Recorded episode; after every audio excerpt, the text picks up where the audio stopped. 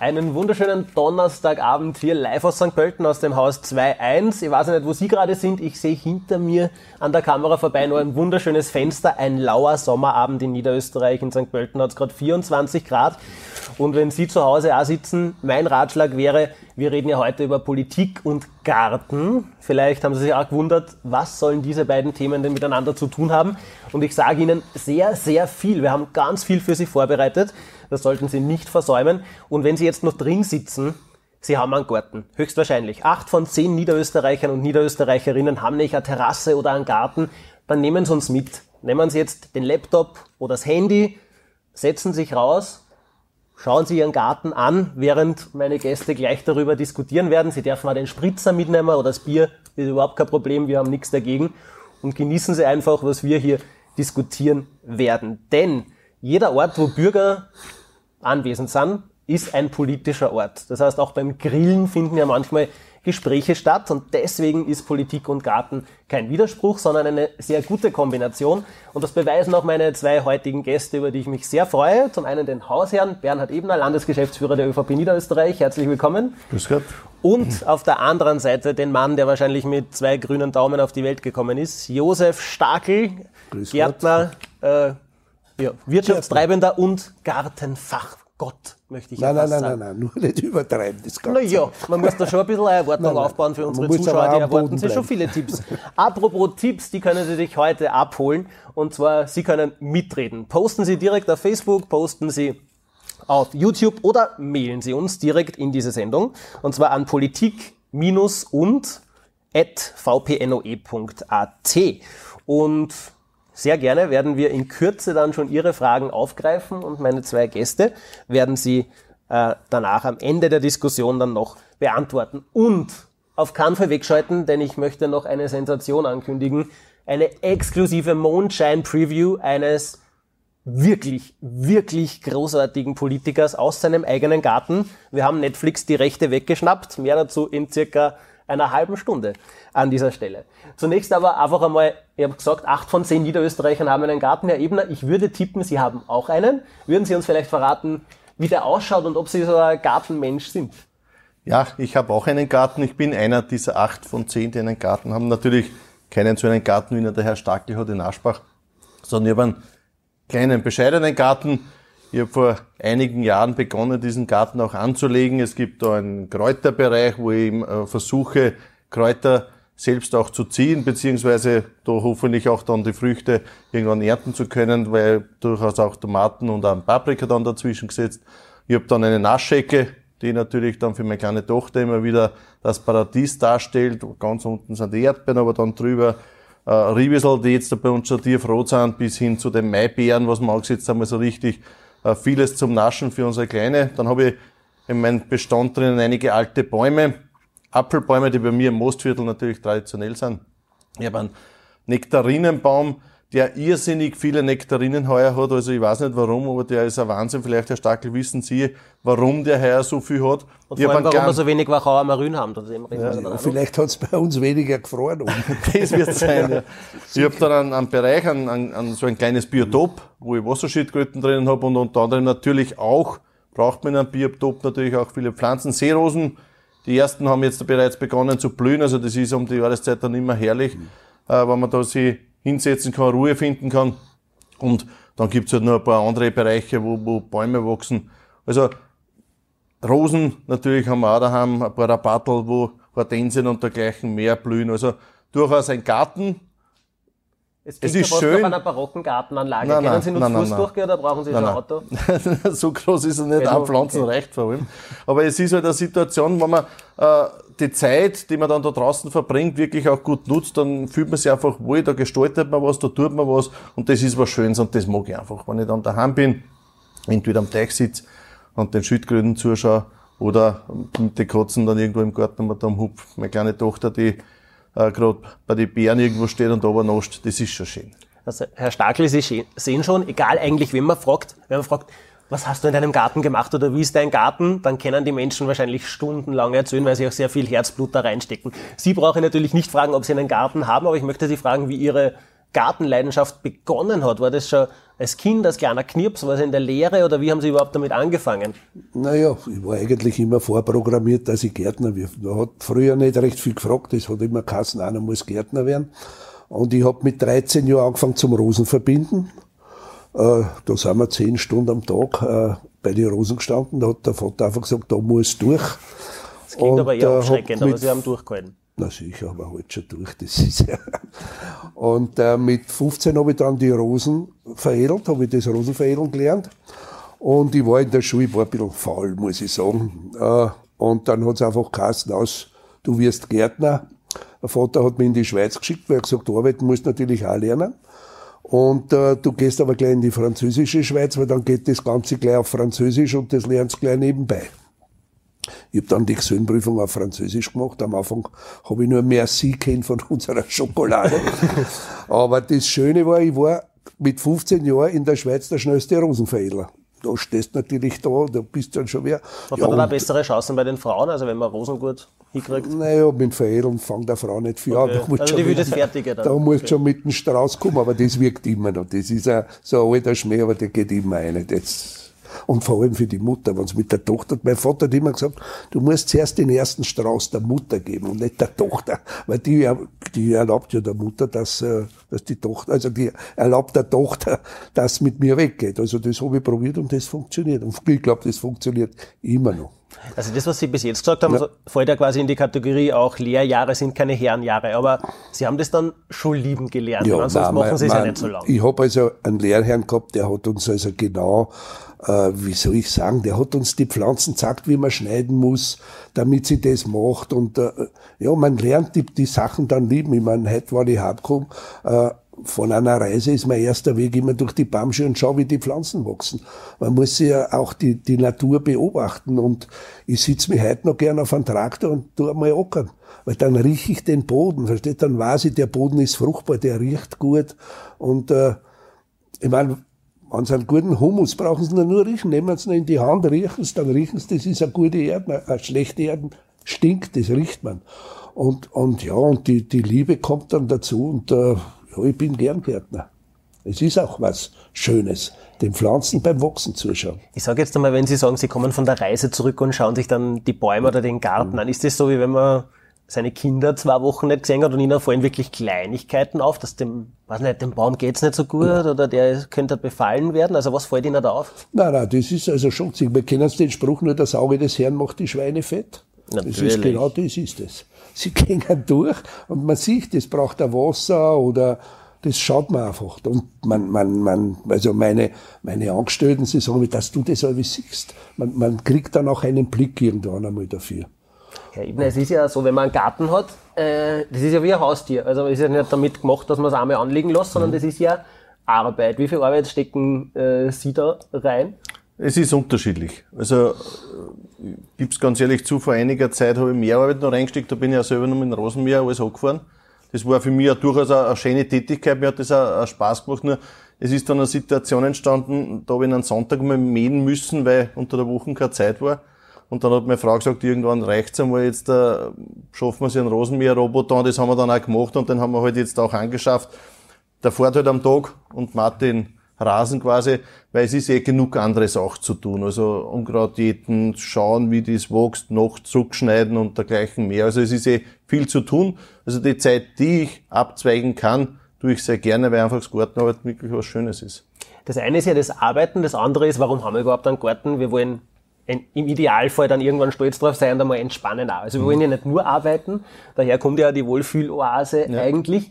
Ähm, jetzt stellen wir das speziell Sie in einer Leitungsfunktion als Politiker. Was tun Sie da einmal, wenn Sie nichts tun? Also atmen Sie dann auf, inhalieren Sie einfach nur die Luft, machen Sie die Augen zu? Also wie nützen Sie den Garten als Wohlfühloase?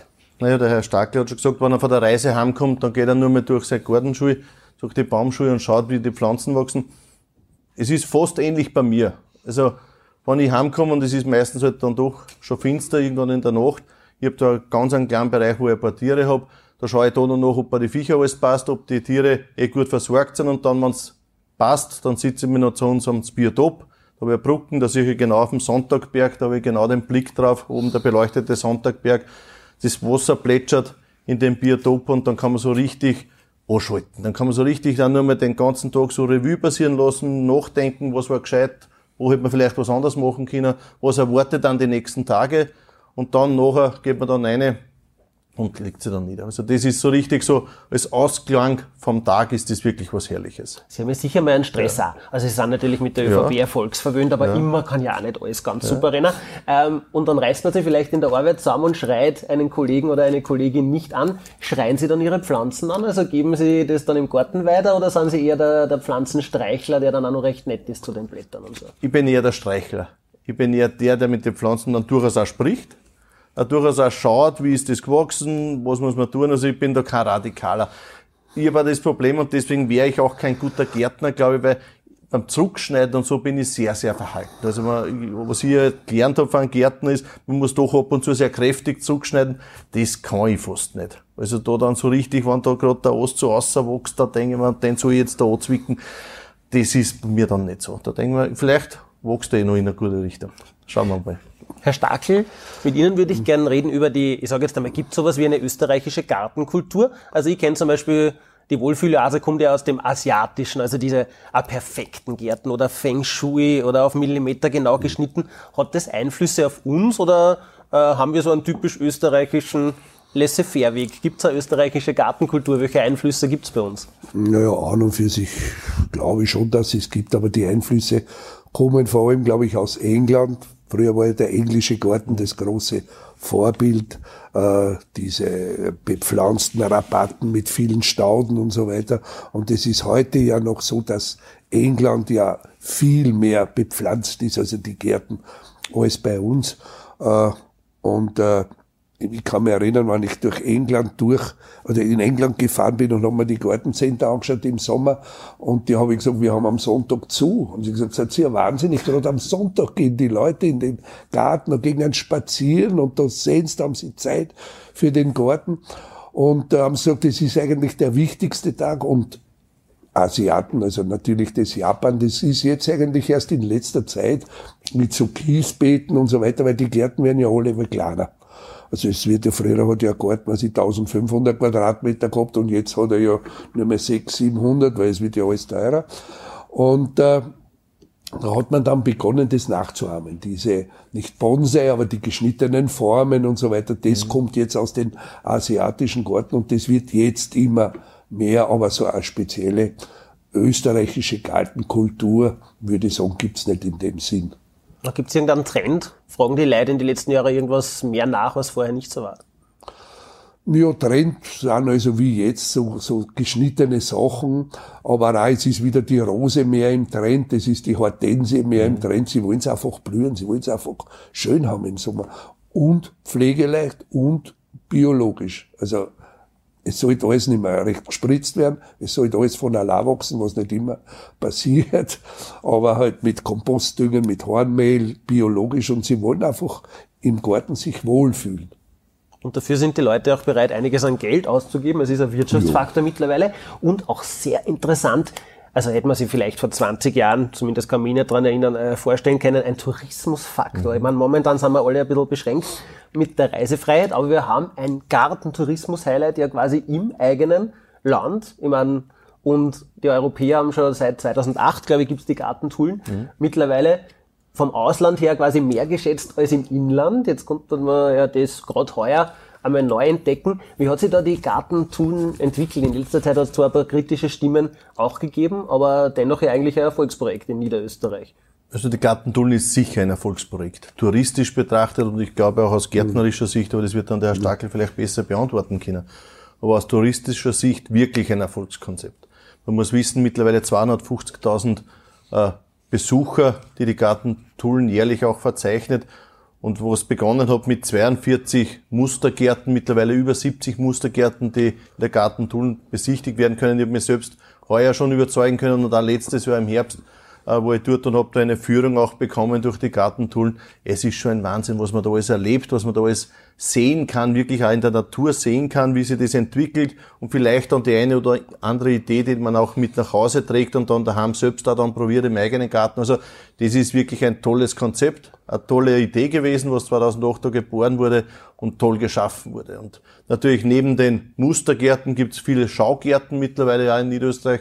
Der Herr Starkler hat ja einen Schaugarten. Ja wo Besucher kommen können, sich den Garten auch anschauen können, auch durchaus bei Privathäusern auch Gärten anschauen können, Ideen aufgreifen, Ideen mitnehmen und die Ideen dann daheim auch umsetzen im eigenen Garten. Das ist das Konzept, das ist die Idee dahinter gewesen, wurde perfekt umgesetzt in der Gartentoolen und ich glaube bis heute wirklich ein großes Erfolgskonzept und ein wirklich ein tolles Erlebnis. Wenn das man ist ja eigentlich wie eine Messe, also wie die Hausbaumesse. Im Wahrheit ja, genau so ist es. Mit Erlebnis, mit durchaus auch Abenteuer, wenn man da an den Wipfel wegdenkt und dergleichen. Also da gibt es schon vieles, was wirklich gescheit ist dort, was man sich anschauen kann, was wirklich gezeigt wird und wo man sich auch informieren dann kann.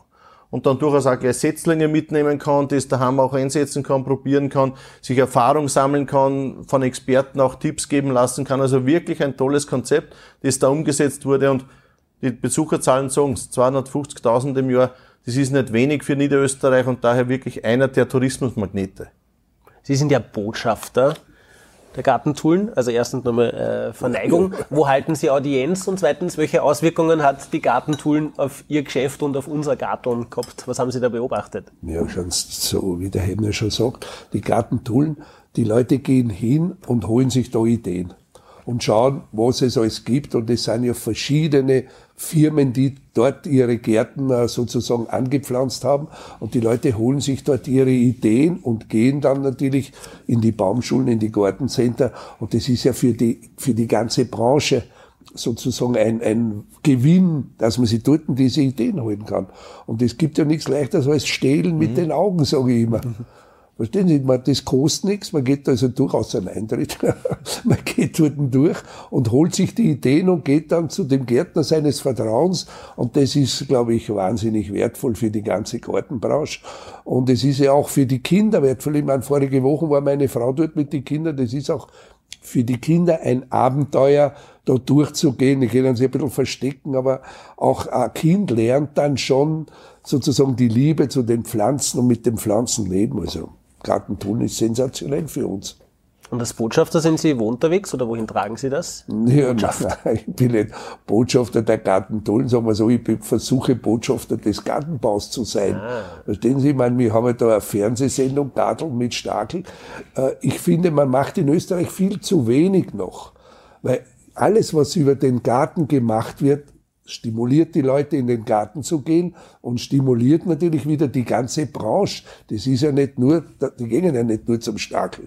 Verstehen Sie ja, der Tiroler, der kommt nicht zum Stackel, sondern in ganz Österreich wird sozusagen der Konsum der Pflanzen angeregt. Und äh, das ist meiner Meinung nach das Wichtige. Das ist wichtig für die Gesundheit, fürs Klima und für alles. Und in Wahrheit, wir haben ja unseren Landesrat Martin Eichtinger, der natürlich als Botschafter in, in der ganzen Welt unterwegs war, der hat diese Idee jetzt ja auch aufgegriffen. Der ist ja zuständig auch für die Gartentoolen, hat das aufgegriffen und macht jetzt auch in Botschaften international auch Werbung für die Gartentoolen, macht dort auch Schaugärten, macht dort auch Mustergärten, damit da auch wirklich auch die Brücke geschlagen wird. Also der als ehemaliger Botschafter bringt es dann auch international weiter und ich glaube schon, da, da, da schließt sich was. Also da, da sieht man schon die Ideen, die dann auch von Ausland mhm in die Gartentoolen wieder hineinkommen, weil wieder ein neuer Schaugarten entsteht, weil man vielleicht wieder einen neuen Mustergarten auch dann hat, wo man ausländische Ideen auch dann einsetzt. Also ich glaube, da ist eine sehr große Befruchtung auch da, was das betrifft und da profitieren auch wieder alle Seiten davon. Sehen Sie beide da noch Chance? Ich bin jetzt, wie Sie mhm. gesprochen haben, so auf die Idee gekommen, dass da sehr viel Wachstumspotenzial drin ist, eben aber im Fernsehen. Also schauen wir es uns an, es gibt 100 Kochsendungen, 100 TV-Köche, in jedem mhm. Programm kochen da drei. Äh, ich sage jetzt einmal so viel Gärtner, reine Gartensendungen gibt es noch nicht. nicht. aber ja. die Nachfrage ist ja da. Ich meine, 8 von 10 Niederösterreich haben einen Garten. In Österreich schaut es ein bisschen weniger aus wegen die größeren Städte, aber ansonsten, die, die Menschen mögen ja ihren Garten und wollen auch Tipps. Ja, aber schauen Sie mal, wie viele Gartensendungen was es in England gibt, im Land der Gärten. Da haben sie fast in jedem Sender haben sie ein paar, paar Sachen ununterbrochen, können sie sich dort informieren. Österreich ist da also relativ schwach noch unterwegs, ist meine Meinung. Sollte viel Aber wir holen auf. Wir holen auf, wir holen auf. Wir holen auf. Schauen Sie früher, mein, also Gartentullen, früher Kalkenhof in Holland, da ist doch alles hingefahren, ja. wann die Tulpen geblüht haben. Ich meine, ich war auch dort, das ist auch sensationell, aber die goldenen Tullen, die steht nicht hinten nach, die kann sich da schon anschauen lassen. Vor allem die Vielfalt. Die Vielfalt, das ist ja das Schöne ja. an der Gartentullen. Genau. Wir haben ja schon den Wirtschaftsbereich angesprochen, also das Sie haben gesagt, die Baumärkte, Gartencenter haben wir auch schon angesprochen. Wir erinnern uns alle nicht lange zurück, Corona. Da war ja Gartencenter und Baumärkte systemrelevant, weil die Leute wollten, wenn sie schon daheim sein müssen, wenigstens was bauen und sich schon für diesen Sommer, der viele eben nicht weit wegführen wird, vorbereiten und sich zu Hause das noch schöner machen. 1,2 Milliarden Euro, das kann sich da keiner mehr vorstellen, aber es ist ziemlich viel Geld, äh, wird umgesetzt, allein äh, im, beim Garteln quasi als Wirtschaftszweig. Und angesprochen wurde schon, unser Landesrat Martin Eichtinger ist zuständig für Wohnen, Arbeit und eben internationale Beziehungen, hat uns genau zu diesem Thema Arbeit und Gartenmärkte ein Statement übermittelt und wir würden uns das gerne hm? gemeinsam jetzt anschauen mit Ihnen. Gern. Für viele Niederösterreicherinnen und Niederösterreicher ist der eigene Garten, der Balkon, die Terrasse von ganz großer Bedeutung. Sechs von sieben Niederösterreicherinnen und Niederösterreichern sagen, dass es für sie der nächstgelegene Erholungsraum ist.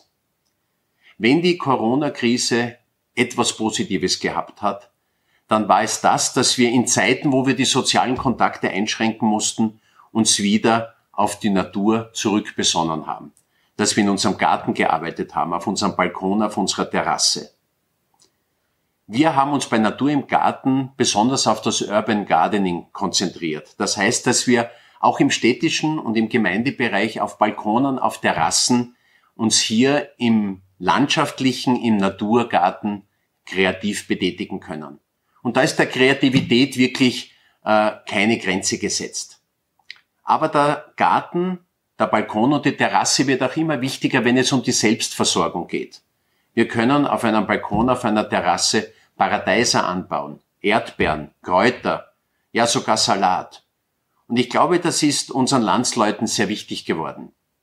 Dabei wollen wir aber auch genau wissen, was in diesen Naturprodukten enthalten ist. Das heißt, wir sind daran interessiert, dass sie ökologisch gepflegt werden, betreut werden. Das heißt, ohne Kunstdünger, aber auch ohne künstliche Pestizide. Das sind genau die Prinzipien von Natur im Garten. Und wir haben während der Corona-Krise bemerkt, dass das Interesse an Natur im Garten, an dieser ökologischen Bewegung, die es in Niederösterreich seit 20 Jahren gibt, enorm zugenommen hat. Wir haben viel mehr Anrufe bei unserem Gartentelefon bekommen. Und wir haben mit unserer Websendung, unseren Webinaren und unserer Kampagne Bleib zu Hause, bleib im Garten, haben wir zwei Millionen Menschen in Niederösterreich erreicht. Zum Abschluss möchte ich Ihnen noch eine Anregung geben. Besuchen Sie die Gartentullen.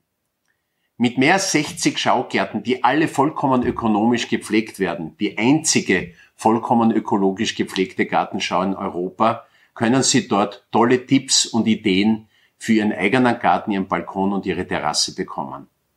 Besuchen Sie die Gartentullen und ich freue mich, wenn Sie eine spannende Veranstaltung haben.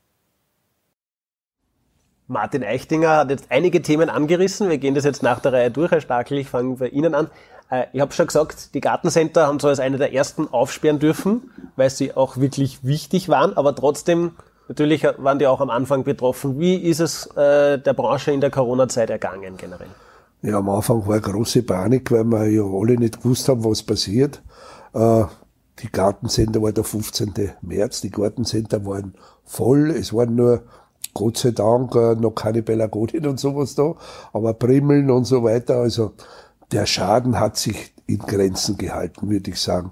Und äh, wir haben ja dann relativ bald wieder aufsperren können. Und die, die Leute haben uns wirklich gestürmt. Es war jeder zu Hause und ist, also hat nicht gewusst, was er tun soll. Der bleibt daheim, er kauft sich Pflanzen. Und ich muss ehrlich sagen, es war wirklich angenehm, weil es war keine Hektik drinnen. Wissen Sie, normalerweise eine normale Hektik, wenn jetzt einer warten muss und nicht gleich zur Kasse hinkommt, äh, lässt das Wagel stehen und geht. Und das, mal, das war alles ruhig und war angenehm und die Leute haben ihre Pflanzen mitgenommen und ich glaube auch, sie haben auch mehr mitgenommen wie normalerweise, weil sie mehr Zeit in ihrem Garten verbracht haben. Also von daher war, glaube ich, sind wir die einzige Branche, die, die Gartenbranche, die von Corona profitiert hat. Der aktuelle Stand, also jetzt hat gerade der Sommer angefangen, jetzt sind wir wieder auf dem normalen jährlichen Level oder merken Sie, dass da Nein, es ist immer noch ein bisschen eine Steigerung drin. Es ist immer noch ein bisschen eine Steigerung drin. Und ich glaube auch, das wird auch bleiben, wie Sie jetzt gerade gesagt haben. Es fährt ja die wenigsten fahren in Urlaub. Jetzt zum Teil wird schon wieder zugesperrt, wird die Grenzen schon wieder, jeder redet über die zweite Welle. Also ich glaube, das wird sicher noch ein bisschen dauern. Kaufen die Menschen äh, weil es der Herr mhm. Landesrat angesprochen hat, auch wirklich mehr Paradeiser, also Früchte. Also ja. nicht nur die schönen Pflanzen, sondern wirklich, was ja. ich anbauen kann und von dem ich leben kann, meine Familie versorgen kann, zumindest in einem Teil. Ja, ja, aber das, was mich wundert, ist, was die Leute machen mit den Paradeiser schon Mitte April oder Anfang April. Ich meine, da muss ich ja so aufpassen, dass sie auch nicht frieren. Aber sie glauben nicht, Anfangs April sind wir voll mit Paradeisern und es gibt ja wahnsinnig riesiges Sortiment. Und äh, das ist sehr wohl da. Also für den Balkon und für den Garten. Ja, aber da bauen wir jetzt gleich den Service-Tipp ein. Ja. Also was mache, wie mache ich richtig Paradeiser? Wann pflanze ich die ein? Wann kaufe ich es? Wann sind sie dann fertig? Naja, kaufen sollte es jetzt schon Mitte April, weil es ist meist die letzten zwei, drei Jahre. Weil sonst ist es wie bei Klopapier, es ist einfach aus. Bei den Eisheiligen hat es meistens keine Paradeiser mehr gegeben, wie die Zeit dann gekommen ist, dass man sie herausstellen kann. Also, sobald es da sind und man hat ein bisschen ein, ein, ein Händchen für ein Paradeiser, kann man es schon kaufen. Und halt in die Sonne stellen. Das ist das Wichtigste. In der Sonne werden die Früchte am süßesten. Sonst wird so ein Wasser plätschen, wie man ja, im Supermarkt ja, hin und genau. wieder mal kriegt. Da ist gescheiter, ich weiß, was ich hab vom eigenen Balkon. Ja, ich ist ja nur die Paradeiser, wenn ich es selber daheim habe, weil ich brauche im Winter keine. Von. Das ist überhaupt gescheit. Ein anderes Thema, saisonale Ernährung quasi einmal. Politik und Ernährung, mein nächster Vorschlag für die nächste äh, äh, Monat. Mit Ihnen würde ich aber gerne über die Arbeitsplätze kurz ja. reden. Jetzt haben wir gehört, auch jetzt sind wir da umsatzmäßig nur ein bisschen drüber und wir haben ja gerade schon gesprochen, aber über den Tourismus oder so wird genau dieses Garten deswegen vielleicht für die Zukunft auch Arbeitsplätze mehr schaffen und für uns wichtig sein, dass man da ein bisschen ein Auge drauf hat, dass das eine vielleicht sogar unterschätzte Branche war, wo jetzt mehr leider Arbeit finden werden? Also das glaube ich sehr wohl. Also wenn man jetzt den Garten- und Floristikbereich äh, zusammenfasst, dann ist das ein Bereich, wo äh, jeder vierte Arbeitsplatz, den es in Österreich gibt, kommt da aus Niederösterreich. Das heißt in Niederösterreich knapp 3000 Arbeitsplätze in diesem Bereich, äh, die im Gartenbereich arbeiten, in der Floristik arbeiten und das ist für uns ein wichtiger Zweig, auch natürlich was den Arbeitsmarkt betrifft. Ich glaube, was wichtig ist und, und wir haben vorher kurz auch gesprochen darüber, die Qualifikation der Mitarbeiter ist etwas Entscheidendes. Es gibt Lehrlingsplätze, die man quasi auch anbietet. Und ich glaube schon, und der Herr Stackel ist ja in Wahrheit das, der lebende Beweis dafür, wenn man das angeht, wenn man da wirklich beginnt mit den Pflanzen zu arbeiten, eine Lehre macht, quasi sich ausbildet, dass man dann mit dem sehr, sehr viel auch erreichen kann, sehr viel machen kann, sehr viel gestalten kann. Darum ist es wichtig, dass es Lehrlinge gibt. Darum ist es wichtig, dass man in diesem Bereich auch Menschen findet, die das gerne tun, die das wirklich auch äh, gut machen.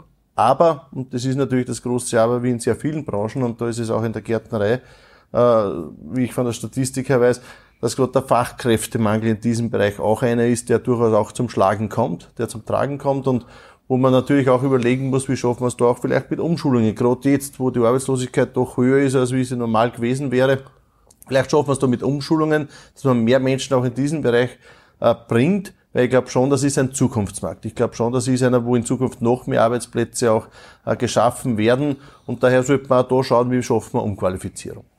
Wie viele Menschen arbeiten bei Ihnen und auf die Lehre anschließend äh, ist es schwierig, Lehrlinge zu finden oder gibt es nur junge, naturliebende Menschen, die das gern machen und die das, die Vorteile sehen, dass man da draußen unterwegs sein kann oder im Gewächshaus und eben so arbeiten kann? Es, es ist schwierig, weil sehr viele haben, sind ein bisschen blauäugig. Also ich tue halt ein bisschen um dumm schnipseln und so und dann tue halt ein bisschen Pflanzen streicheln. Also so ist es nicht, wenn man Gärtner lernt. Man braucht schon eine gewisse Liebe und das ist schon äh, eigentlich ein harter Job, würde ich sagen. Also man muss ja bei jedem Wetter draußen arbeiten. Äh, ja, wir finden also schon Lehrlinge, aber wie wir sagen, es ist das Problem, dass man das Hirn muss man halt auch ein bisschen einschalten. Und da fängt es sich dann an. Da, da, da wird es dann schwierig. Verstehen Sie? Aber ich sage jetzt einmal, es ist ja die Sparte, wo mir jetzt nicht explizit zum Beispiel Lehrlingswerbung aufgefallen wäre in den letzten Jahren. Das heißt, man konnte dort fürs Image oder so das schon ein bisschen pushen, dass er mehr darauf aufmerksam werden und könnten, überhaupt einmal nachdenken. Ja, könnten, könnten wir machen. Ich meine, wir selber bilden jedes Jahr Lehrlinge aus. Äh, Da ist er vor einigen Jahren so eine Initiative gemacht und der Gartencenter Kaufmann. Das ist also eine Lehre, wo die Kinder nicht nur die Pflanzen lernen, sondern auch äh, kaufmännisch äh, ausgebildet werden. Und da haben wir schon unsere Lehrlinge jedes Jahr. Und äh, das ist schon was wert. Also, aber da findet man es auch. Das, das größere Problem ist in der, in der Baumschule. Wissen Sie, es ist schon schwer, das Rosenveredeln. Sie sind mit dem Kopf beim Boden ein paar Stunden lang oder am Ballgraben natürlich die großen Pflanzen grober mit Maschinen, aber die kleinen, die müssen sie immer noch mit der Hand ausstechen. Und äh, aber wenn ich am Abend miert bin, sage ich, dann brauche ich nicht ins Fitnesscenter gehen. Richtig, und das ist auch nicht billig. Das, ja, spart man sich das kriegt man gratis. Allerdings, mein, mein Tipp ist auch gratis, Sie müssen dieses Rosenveredeln viel besser und romantischer verkaufen. Das klingt bei Ihnen also nach harter Arbeit. Werden wir nachher drüber reden. Wie ja, da reden das, wir dann. Wir posten dann, wie super das ist in einem GIF oder so. Äh, über Urban Gardening haben wir jetzt alle miteinander auch schon ein paar Mal angeschnitten. Das ist, wer es noch nicht kennt, quasi Städte sollen auch grüner werden. Also ja. Niederösterreich, wir haben wunderschöne Landschaften. Ich wohne selber in der Wachau. Das heißt, viele Menschen fragen sich, was soll da nur grüner werden?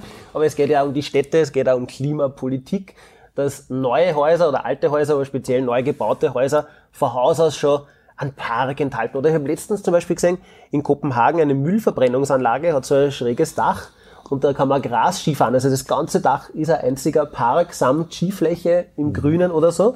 Das heißt, geht der Trend auch bei uns oder muss der Trend dorthin gehen und dass auch die Politik das fördert. Ich meine, wir haben Vorschriften, dass in jedem, Entschuldigung, jeden zweiten Kreisverkehr irgend so Kunstskulptur stehen muss, aber konnte man dann nicht auch sagen, bei Neubauten kehrt einfach ein bisschen mehr Grün, vor allem in die Städte, verpflichtend dazu. Also ich glaube, gerade das Stichwort Urban Gardening ist eines, das in Niederösterreich eh schon greift, also wo man schon versucht, mehr Grün in die Städte und auch in die Landschaft hineinzubekommen. Nur natürlich, es ist eine Herausforderung. Auf der einen Seite, wo schafft man die Möglichkeiten? Es gibt die Dachbegrünung auf der einen Seite, auf der anderen Seite gibt es die Balkone, wo man, und der Landesrat Martin Eichting hat das im vorigen Beitrag ja auch gesagt, das auch immer mehr kommt, wo man auf den Balkonen quasi auch schaut, dass man mit irgendwelchen Hochbeeten dann auch äh, seine eigenen Tomaten züchten kann, vielleicht Paprika anbauen kann, seine Kräuter auf dem Balkon hat. Auch das ist ein Schritt dazu. Natürlich gehört dazu auch äh, Bäume setzen, auch gerade in, in, in Städten ganz wichtig, Naturschatten. Äh, erstens senkt man die Temperatur in den Städten dann in den heißen Monaten. Auf der anderen Seite CO2 ist ein Riesenthema. Wir wissen, ein Baum ersetzt in etwa zehn Klimaanlagen. Also das ist auch etwas, was wichtig ist, glaube ich. Und natürlich, Urban Gardening wo es darum geht, vielleicht auch gemeinschaftlich irgendwo auch am Hauptplatz zum Beispiel etwas anzupflanzen. Die Möglichkeiten gibt es, die gibt es ja in Wien, die gibt es ja in Niederösterreich. Paris hat gerade ein Riesenprojekt auch in diese Richtung äh, geplant. Auch das soll es in Niederösterreich geben, wo man gemeinsam einfach auch hier etwas schafft. Das ist sozial, weil da trifft man sich, da spricht man, das ist Bildung, auch für die Kinder, die das lernen, wie geht das, pflanzen eine, die wächst dann und dergleichen mehr. Also auf der anderen Seite natürlich ist es auch, auch Bildung und für den Leid natürlich auch Kreativität und zum Teil auch Beruhigung. Und ich glaube, das ist etwas, äh, wo man dann auch sieht, wo kommt die Produkte her, wo kann ich ernten, wie kann ich ernten, wie kann ich das dann auch für mich nutzen. Und ich glaube, das ist schon wichtig, dass man in diesem Bereich was tut. Und wir in Niederösterreich tun was. Urban Gardening ist jetzt nicht nur ein Schlagwort, sondern wir versuchen wirklich mehr Grün auch in die Städte auch hineinzubekommen. Also auf der einen Seite ist eben Grün für die Städte und Klima und auf der anderen ja. Seite äh, dieser soziale Aspekt, dass Gemeinschaften wieder zusammenkommen, das ja. ist ja vor allem, ist zwar ein Klischee, aber es stimmt auch, wenn ich meine Freunde anschaue, im Städtischen halt auch ein größeres Thema als am Land wahrscheinlich. Ja, selbstverständlich. Am, am Land trifft man sich vielleicht auch schneller. Am Land hat auch jeder seinen Garten. Sie haben gesagt, 8 von 10 Leute haben einen Garten. Das stimmt ja. Also, und dadurch sollte man einfach auch im, im städtischen Bereich da Möglichkeiten schaffen. Und da sind wir dabei und da ist auch die Politik dabei, da auch unterstützend zu helfen, was das betrifft. Herr Stakel, ändert sich da, ich sage jetzt einmal, Ihr Geschäftsfeld ein wenig? Also diese grünen Häuser, die in, in Städten, Dachterrassen, Balkone, Hauptplätze, die ein bisschen begrünt werden oder Gemeinschaftsgärten oder so machen, dieser Trend? Naja, sicher, man muss schon wissen, man muss dann die Leute beraten, wie das geht. Aber meiner Meinung nach macht da die Politik noch viel zu wenig. Äh, schauen Sie sich an, was für Pflanzen gesetzt werden. Meiner, mir sind die alle zu klein. Aber wenn jetzt einer zu mir Kundschaft kommt, wie groß habt ihr die Pflanzen? Sind die eh drei, vier Meter groß? Sag ich, was heißt drei, vier Meter? Wir können 10, 15 Meter auch setzen. Verstehen Sie? Aber ich meine, das muss nicht sein. Aber man könnte viel größere Pflanzen setzen und man könnte noch viel mehr setzen. Aber vielleicht muss man bei der Bauwirtschaft dabei anfangen, weil wir sind immer die Letzten, die kommen. Da ist dann schon immer alles zu betoniert und dann machen wir noch schnell ein kleines Loch und dann muss halt die Pflanzen da dahin hungern. Man sollte vielleicht vorher schon anfangen, auch beim beim, beim, beim Balkon, dass man vorher schon in der Bauphase die Bewässerung einplant. Ich brauche dann da oben ein Wasser. Ich bin ja einmal, dann irgendwann einmal in Urlaub. Ich ist ja nicht Corona, wo ich daheim bin. Dann bin ich in Urlaub und dann brauche ich automatische Bewässerung. Da brauche ich einen Wasserhahn. Und, äh, und äh, ich glaube, man müsste auch von der Bauwirtschaft und von allen her viel früher anfangen, über den Garten, über die Pflanzen nachzudenken.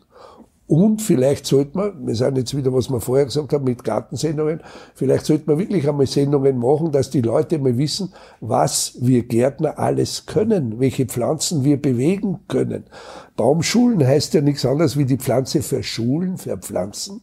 Das heißt, die Wurzeln werden immer wieder abgestochen, alle vier, fünf Jahre, damit die beieinander bleiben, damit sie viele kleine Haarwurzeln machen und damit wir die Pflanze auch dann verpflanzen können. Und wenn jetzt also eine Pflanze, ich sage jetzt 1000 Euro kostet, äh, dann muss die ja auch weiter wachsen wann der Boden gut ist, wann der Boden gut vorbereitet ist. Ich kann ja dann nicht zur Kundschaft sagen, tut mal leid, kaufen Sie einen neuen. Es geht nicht. Und, aber wir können das. Und vielleicht sollte man da auch in der Erziehung oder in Filmen bringen, was die Gärten eigentlich alles können. Also ich verstehe Sie richtig, prinzipiell Fassadenbegrünung und grüne Häuser bin ich für alles. Da sind ich vier, aber dafür. Sie haben auch gesagt, äh, die Politik tut nicht genug. Was würden Sie naja. sich denn vom Herrn Ebner wünschen? Naja, ich habe, also wenn ich dann vorbeifahre bei Parkplätzen, wo keine, äh, sozusagen keine Bäume stehen und so, aber ich mir gedacht, es werden ja so viele Gesetze gemacht, wo irgendwer mal profitiert. Vielleicht kann man einmal sagen, okay, von jeder Bausumme müssen drei Prozent oder fünf Prozent, Zähne waren uns null lieber, für Pflanzen verwendet werden vom Gesetz. Ja, fragen wir doch einmal, wir sitzen gerade wirklich zusammen. 10 Prozent, fangen wir zum Verhandeln an. Ich verhandle jetzt für den Herrn Stark. Ja, ich glaube, was die Voraussetzungen betrifft, bedarf es natürlich einiger Regelungen.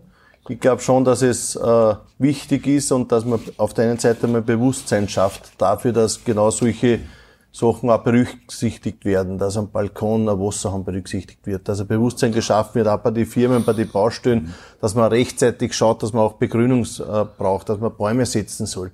Gehen wir natürlich in Schotten, nutzt ja den gesamten Objekt am meisten auch, dass man, wo man Parkplätze macht, und es entstehen halt da und dort doch noch Parkflächen, dass man dort auch Bäume setzt, auch zur Beschattung einerseits für die Autos, aber auch einfach um, um den CO2-Haushalt auch in den Griff zu haben. Also ich glaube schon, dass das wichtige Elemente sind. Da ist auf der einen Seite notwendig, Bewusstsein zu bilden.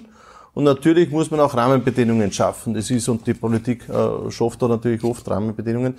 Auf der anderen Seite, wenn es Neubauten ist, gibt es oft den Bereich, wo vorgeschriebene Grüngürtel ja jetzt schon äh, vorgesehen sind, wo jetzt schon Grünbereiche auch notwendig sind und, und geplant werden müssen. Ich weiß, das ist vielleicht noch zu wenig. Das sind jetzt nicht diese fünf oder zehn Prozent, die Sie da jetzt angesprochen haben, weil das meistens ja dann auch nur äh, Grüngürtel sind, die mit, mit Wiese oder mit ja. Rasen dann bebaut werden. Aber es ist zumindest einmal ein erster Schritt und dann können da die nächsten dann auch folgen. Also ich greife den Gedanken gerne auf und müssen wir mal überlegen, was wir in diesem Bereich auch machen können. Man muss ja der Fairness halber sagen, in Niederösterreich, speziell in den letzten Jahren, hat sich beim Baurecht einiges getan. Ja, ich ja. selber in einer Genossenschaftswohnung, also klimamäßig gibt es eh sehr viele Schritte, aber in Herrn Stakel fehlt halt nur dieses Begrünen, dass man ja. da auch noch verpflichten Nein, es wird aber, auch immer mehr. Es wird ja. auch immer mehr, ja, aber halt, mir geht es ein bisschen zu langsam. Kann ich verstehen. Äh, auf der anderen Seite, gerade wir in Niederösterreich machen sehr viel in diesen Bereichen. Ja, wenn ich an, an das denke, was auch die Landesregierung an sich tut, auch in diesem Bereich. Jetzt haben wir in der Landesregierung sogar schon Imker, damit man im ganzen Land, im Landhausbereich quasi auch jetzt damit Bienen das Ganze auch noch beleben. Also da sieht man, auch da passiert was. Also es gibt so viele Facetten, die man machen. Es hat in Niederösterreich voriges Jahr das größte Insektenhotel der Welt gegeben, quasi, das da gemeinschaftlich gebaut worden ist. Also, und das dann quasi in die Schulen und so weiter auch ausgerollt wurde. Also, wir dann da schon einiges, aber ich verstehe natürlich, Herr Stackel, dass Sie sagen, es ist noch zu wenig und da muss man dann überlegen, was können wir noch tun und wo können wir noch Bereiche schaffen, dass wir da einfach auch wirklich auch noch mehr erreichen können. Das nehmen wir mal, ja, oder? Nehmen wir so, so wie es gesagt worden ist. Ist ja auch gescheit so. Pardon. Wir schauen uns jetzt alle gemeinsam etwas an, was ich zu Beginn dieser Sendung versprochen hatte. Und falls Sie gerade was essen, schlucken Sie nur runter, denn Sie brauchen jetzt Ihre volle Konzentration. Es gibt ja so, ich sage jetzt einmal so, Urban Legends oder Sachen, die man einfach nur hört, die über Generationen weitergegeben werden. Ich sage jetzt einmal Bigfoot, niemand hat ihn jemals gesehen, aber wir reden alle davon. Und ich habe da schon seit Jahren geistert ja so eine Geschichte herum. Irgendwo in Weidhofen an der Ips rennt mitten in der Nacht manchmal ein Mann mit Scheinwerfer herum und dort garteln und Pflanzen streicheln und Erde herumtun oder so. Und das ist natürlich für einen Journalisten wie mich total spannend. Stimmt das oder stimmt das nicht? Ich habe mich allerdings nicht selber auf die Lauer begeben, sondern Sie waren's, das Außenreporter. Netflix wollte uns, wollte eine Serie draus machen, aber wir haben sie einer Beinhard weggeschnappt. Meine Damen und Herren, sehen Sie eine Weltsensation. Ich glaube, äh, kurz nach Mitternacht in Weidhofen in der Ips trugen sich genau diese Szenen zu und ein sehr berühmter Mann, ein ganz berühmter Mann, den Sie kennen, beim Garteln erwischt. Wenn man die Einstellung hat, dass, die, dass man das zulassen kann, überhaupt noch nie dran gedacht. Wenn ich, wenn ich zu langsam bin und die Schädlinge, äh, weil die, die Rollwespe die Blätter alle schon von der Rose vernichtet hat, ja, dann muss ich früher aufstehen und muss halt äh, mit äh, den dementsprechenden biologischen Mitteln agieren. Das kann einmal ein Schmierseife sein, das kann ein Neem sein, ein Produkt. Ähm, Natur im Garten hat ja zustande gebracht, dass 200 Produkte mittlerweile äh, mit Natur im Garten als Qualitätslevel gekennzeichnet sind. Und diese Mittel sind nicht nur ökologisch, sondern sind auch wertvolle äh, Wirkstoffe im Garten zum Teil und zum Teil natürlich auch äh, dazu bekämpfen, dass man äh, den äh, Schädlingen, die man nicht will, äh, doch äh, eher zu Leibe rückt. Was natürlich im Garten auch immer wieder bei uns äh, große Herausforderungen sind diese Neophyten, äh, Pflanzen oder die Nacktschnecke ist ja ein Neophyt, ein, ein tierischer Neophyt. Äh, das sind eingeschleppte ähm, Tiere, die nicht standortgerecht, die sich ungeheuer rasant vermerken und andere Arten zurückdrängen. Und das hat man bei der Pflanze, ja, das ist äh, die kanadische Goldrute, das ist äh, das Himalaya-Springkraut, äh, das oftmals so schön äh, bezeichnet wird, der Knöterich, der javanische Knöterich, der ganz Uferlängen an unseren Flüssen ähm, überwuchert hat und die heimischen Pflanzen heimisch unter Anführungszeichen, weil wir wissen, dass 75 Prozent unserer Pflanzen, auch die heute in der Wildnis wachsen, natürlich nicht aus Europa stammen, sondern der Großteil aus Asien aus China äh, und anderen Erdteilen ähm, sich letzten Endes durch Expeditionen bei uns seit dem 15., 16. Jahrhundert heimisch gemacht haben.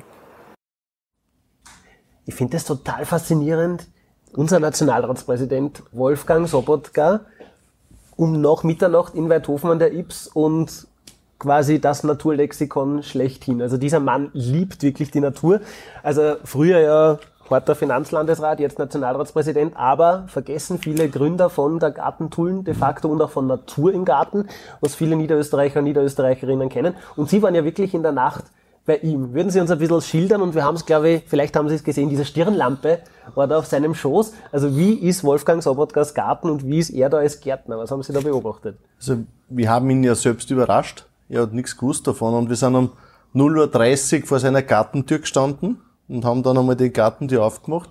Das ist so ein Gelände hin, dann auch nach unten hin geht's zur Ips, dann in Weidhofen an der Ips.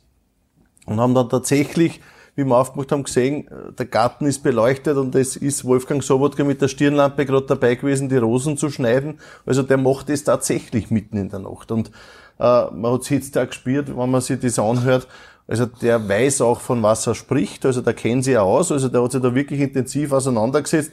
Es ist schon faszinierend, mit ihm dann auch durch seinen Garten zu gehen. Es ist halt jetzt nicht so ein Garten wie ein, ein englischer Garten, wo alles ganz genau angelegt ist, sondern da gibt's ja da einen Bereich, da hat die Rosen, dort noch einen Bereich, da hat er andere Pflanzen und wie gesagt, bis hin hinunter zur Ips, wo er dann die Bäume auch gepflanzt hat und so. Also wirklich ein sehr, sehr spannender Garten und wir sind da über eine Stunde dann durch den Garten gegangen und er hat mir jede Pflanzen erklärt. Ich bin jetzt da zwar auch ein Hobbygärtner, mehr Hobby als Gärtner, aber trotzdem, ich habe mir dann auch äh, versucht, da ihm zu folgen.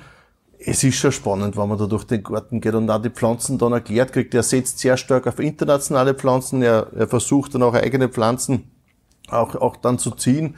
und dergleichen. Er ist ja nebenbei noch Historiker, das wissen wir, das hat er quasi auch studiert.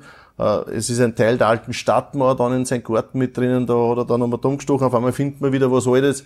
Äh, und das kann er dann auch wieder erklären. Also er ist ja da sehr, sehr belesen und bewandert. Das war wirklich, man merkt, das ist sein Reich. Da fühlt er sich wohl, da ist er daheim und das macht ihm richtig Spaß. Und scheinbar kann er da draußen dann beim Garteln auch so richtig abschalten, gerade jetzt, wenn man den stressigen Urausschuss sieht. Also da glaube ich schon, dass er dort abschalten kann, dass er da in den Garten einfach auch sich vertiefen kann in die Aufgabe, wo er dann einfach immer dumm schneidet, wo er zurückschneidet, wo er kultiviert, wo er äh, dann natürlich auch die Schädlinge auf seine Art dann auch, auch, auch bekämpft. Auch das gehört dazu, klarerweise. Buchsbaumzünsler oder dergleichen mehr. Auch das hat er natürlich, er hat die Nacktschnecken angesprochen. Äh, ich glaube, in jedem Garten sind, in meinem Garten sind sie zuhauf. Also ich glaube, alle Nacktschnecken Österreichs befinden sich in meinem Garten. Also das ist schon spannend, wenn man mit ihm da, da durchgeht und wenn er dann alles erklärt und auch die Hintergründe erklären kann. Und das macht dann richtig Spaß und man sieht die Begeisterung dann in seinen Augen, wenn er dann von den Rosen erzählt, er hat da sehr, sehr viele verschiedene Kletterrosen, dann die, die Rosenstöcke an sich und so. Wenn er das dann erklärt und, und, und sagt, die riecht gut, die schaut gut aus und, und so die einzelnen Feinheiten erklären kann, das ist schon spannend es ist schon schön, was das in einem Menschen auslöst. Also ich sage ja. jetzt einmal, die breite Öffentlichkeit kennt ihn eben ganz anders. Als harten Hund, ja. Ja. Politiker, Ordnungsrufe, jetzt im Untersuchungsausschuss haben sie angesprochen. Und dann kommt der Mann wahrscheinlich noch an 16 Stunden Arbeitstag oder so heim, schnallt sich die Stirnlampe auf und geht dann in den Garten und dann ist er ein anderer. Genau so ist es. Ja. Und das ist auch spannend, das ist eine ganz andere Seite für ihn. Und das hat ihm auch dazu ja bewogen, vor 20 Jahren, dass er Natur im Garten auch in Wahrheit ins Leben gerufen hat. Und auch damit eine Marke geschaffen hat, die weit über die Landesgrenzen hinaus mittlerweile auch bekannt ist, die international auch bekannt ist. Und da ist wirklich etwas gelungen mit der Natur im Garten, die jetzt dann fortgeführt wird, jetzt der Landesrat Martin Eichtinger sehr intensiv auch begleitet und betreut. Also da spürt man einfach, da ist etwas Neues geboren. Er hat sein Hobby quasi auch zu einer Vision gemacht und hat die dann auch umgesetzt. Und das ist das Schöne und davon profitieren sehr, sehr viele Niederösterreicherinnen und Niederösterreicher. Und wir werfen das einfach in den Raum. Netflix dort auch immer demnächst eine Fortsetzung. Eine Fortsetzung ja. davon. Ich durfte schon reinblicken. Sie waren als Reporter dort. Sehr, sehr sehenswert. Also auf jeden Fall öfters mal auf Facebook vorbeischauen. Herr Stakel, Stichwort Schattengarten haben wir gehört. Wie schwierig ist es, wenn ich so einen habe, den zu pflegen, dass aus dem auch etwas wird? Ja, wenn man weiß, wie es geht, gar nicht. Ja. Wir sind nein. leider nicht alle Sie. Ja, nein, es, ist, schon, es gibt doch. schon sehr viele, sehr viele Pflanzen, die im Schatten wachsen. Und da muss man sich einfach äh, zu einem Gärtner gehen oder zu einem Fachmann gehen und, und lässt sich beraten. Nur komplett Schatten geht nicht. Da gibt's den Efeu, der wächst also ganz im Dunkeln. Also jede Pflanze braucht ein bisschen Licht, aber im Schatten geht sehr viel und äh, man kann auch ein bisschen probieren, wenn man haben wir ein bisschen, ein Gefühl, ein bisschen experimentiert. Und, äh, aber es ist nicht schwierig. Es ist nicht schwierig. Und am besten ist, man lässt sich von einem Gärtner beraten. Egal von welchem, man muss nicht Egal von, nicht von mir, von egal von welchem, also nur. Mal allgemeiner. Ja, allgemein. Äh, eben als Natur im Garten, weil Sie es gerade angesprochen haben, dann machen wir da gleich weiter. Ähm, die Grundidee ist eigentlich klar definiert. Natürliches mhm. Garteln, keine Pestizide und mhm. ähnliches. Und da ja so viele Niederösterreicher da dabei sind, haben, haben, wir, haben wir bis jetzt keine großen Verbote eben genau für diese Stoffe in Niederösterreich braucht. Ist das unser Weg? Ja, der Weg ist, Natur im Garten heißt ökologisches Garteln in Wahrheit. Und der Weg ist es nicht mit Verboten hier zu arbeiten, sondern in Wahrheit mit der Motivation zu arbeiten, ökologisch zu garteln. Und ich glaube, das funktioniert auch sehr gut. Also man braucht ja nur die Erfolge sehen. Und es gibt sehr, sehr viele, die diese äh, Igelplakette dann auch auf den eigenen Garten mit voller Stolz auch äh, befestigen. Ich selbst habe eine Plakette daheim. Also ich freue mich auch, dass ich ökologisch dort einen Garten gestalten kann und, und, und bewirtschaften kann. Und, und da sieht man einfach, was alles möglich ist. Natürlich, äh, im, im Garten daheim kann man mit einigen Hilfsmitteln, und da gibt's viele Tricks, die Gärtner dann wissen und gerne auch weitergeben. Auch das Gartentelefon, wo man anrufen kann erfährt, wie man das machen kann, dass man ein Mehl da. Ich habe zum Beispiel jetzt da daheim bei meinem Quittenbaum ein Mehl da, wie ich den vielleicht auch ökologisch, biologisch äh, wegbringen kann und solche Geschichten dann. Und da ruft man an, da erfährt man das dann, das kann man dann auch umsetzen. Und das ist auch gut so. Also äh, ich glaube, dass Natur im Garten etwas geschaffen hat, was für alle Niederösterreicherinnen und Niederösterreicher für eine große Community einfach ganz was Wichtiges ist, nämlich das Ökologische. Und auf das setzen wir, darauf bauen wir. Und natürlich gibt es Bereiche außerhalb vom Garten, wo vielleicht das eine oder andere auch notwendig ist. Aber in den eigenen vier Wänden, wenn man sich denkt, da verbringt man seine Zeit, da sitzt man sich hin, man geht in den Garten hinaus, sitzt vielleicht in eine Laube, tut vielleicht sogar draußen essen. Und dann fängt man an mit Spritzmittel dort zu hantieren, das passt irgendwie nicht zusammen. Ich glaube, den eigenen Bereich sollte man ökologisch halten, deswegen auch die Idee Natur im Garten und deswegen funktioniert das auch so gut. Da fragen wir gleich in der Praxis nach. Sie machen ja auch Gartengestaltung. Klingt alles super. Keine Pestizide, äh, keine Kunstdünger und so weiter. Lässt sich das in der Realität schon jetzt so umsetzen oder was ist notwendig, dass wir dorthin kommen? Wie ja, es, lässt Sie das? Also, es lässt sich also schon umsetzen. Es ist, äh, es ist schwierig, es ist vielleicht ein bisschen mehr Aufwand, aber es lässt sich umsetzen. Aber ähm, wie soll ich sagen, bei uns in der Produktion nur mit Kompost geht es nicht, weil der verschlemmt und so weiter. Aber wir nehmen zum Beispiel torfreduzierte Erde für die Produktion. Aber im Hausgarten würde ich also auf das alles verzichten. Denn Sie, da kann ich wirklich nur mit biologischen Mitteln arbeiten. Und äh, ich meine, ich habe auch vor ein paar Jahren angefangen mit Pflanzenstärkungsmitteln, also mit Komposttee und alles Mögliche. Da haben wir so ein ganzes Programm, wie unsere Pflanzen sozusagen über das Gießwasser das kriegen. Und äh, das reduziert natürlich den Düngerbedarf oder den Spritzmittelbedarf enorm in der Produktion. Und ich meine, es gibt ja auch von der Züchtung her jetzt schon scharfresistente Äpfel. Also denken Sie an den Topaz, ist ein wunderbarer Apfel und der hat keinen, ich will jetzt nicht sagen keinen Schorf, aber fast keinen mhm. Schorf, also den brauchen Sie nicht spritzen. Und genau solche Sachen sind also richtig für den Privatgarten. Und es wird also vom, vom Gartenbau oder von den Züchtern schon äh, darauf Wert gelegt, äh, dass man solche äh, Pflanzen findet und züchtet und dann auch anbietet. Wir haben ja vor der Sendung kurz gesprochen, ja. Sie haben ja gesagt, das Wichtigste ist eigentlich, dass man sich den Humus erhält und dass man sich den nicht abgräbt, dass man dann gar keinen Kunstdünger braucht, sondern dass einfach ja, die ja. Erde gesund ist und dass man dann nicht Erden, viel mehr dumm grabt und das die, Wichtigste wegtut. Das Wichtigste sind die oberen 20, 30 Zentimeter. Der, der, der lebt, das ist der Humus. Und wenn ich jetzt ein Haus baue, dann passe ich auf den auf, den lasse ich also nicht wegführen, weil den brauche ich später wieder. Ähm, wir wechseln gleich noch einmal das Thema, aber in ein paar Minuten sind Sie schon dran. Deswegen möchte ich Sie nochmal aufrufen, wenn Sie jetzt eine Frage an diese beiden haben. Entweder Politik oder Garten. Holen Sie sich einen persönlichen Tipp. Wie retten Sie Ihre Orchidee? Oder wie züchten Sie Ihre, für den nächsten Valentinstag Ihre persönliche Rose? Einfach kommentieren auf YouTube und Facebook oder Sie schicken jetzt noch eine Mail an politik-und.vpnoe.at, denn gleich kommt unsere Zuschauerrunde. Ähm, wir haben dieses Urban Gardening und vor allem dieses Anbauen, Sie haben selber auch gesagt, Paradeiser und Süßes mhm. für die Tochter und so weiter, alles da. Ähm, auch abgesehen von Corona, das verstärkt das Ganze wahrscheinlich, aber sehen Sie generell diesen Trend hin zur Selbstversorgung, zu Bio und äh, zur Regionalität? Das wird durch das Ganze verstärkt. Also ich glaube, das Wichtige ist regional und Bio. Und vor allem das Regionale, das ersetzt jetzt in vielen Bereichen auch schon das Bio, was ich auch gut finde. Regional ist, ist wertig. Man sieht einfach, was die Landwirtschaft da schafft, was die, wie die geschaut haben, auch jetzt in der Krise. Wie es die Landwirtschaft geschafft hat, unsere Regale auch voll zu halten, auch in den Supermärkten, wo man einfach Produkte gekriegt hat, äh, die auch vom Bauern gekommen sind, wo man gewusst hat, das sind heimische Produkte, die kommen nicht von irgendwo her, sondern das sind auch saisonale Produkte, auch das ist ja wichtig, regional und saisonal auch einzukaufen. Der Herr Stackel hat ja vorher gesagt, er isst nur die Tomaten aus dem eigenen Garten und dann, wenn sie halt wachsen und wenn es keine Tomaten gibt, dann gibt es halt auch keine Tomaten zum Essen. Und ich glaube, das sind so die, die Punkte, die wichtig sind. Gerade bei uns der Bauernbund kümmert sich da sehr, sehr stark drum.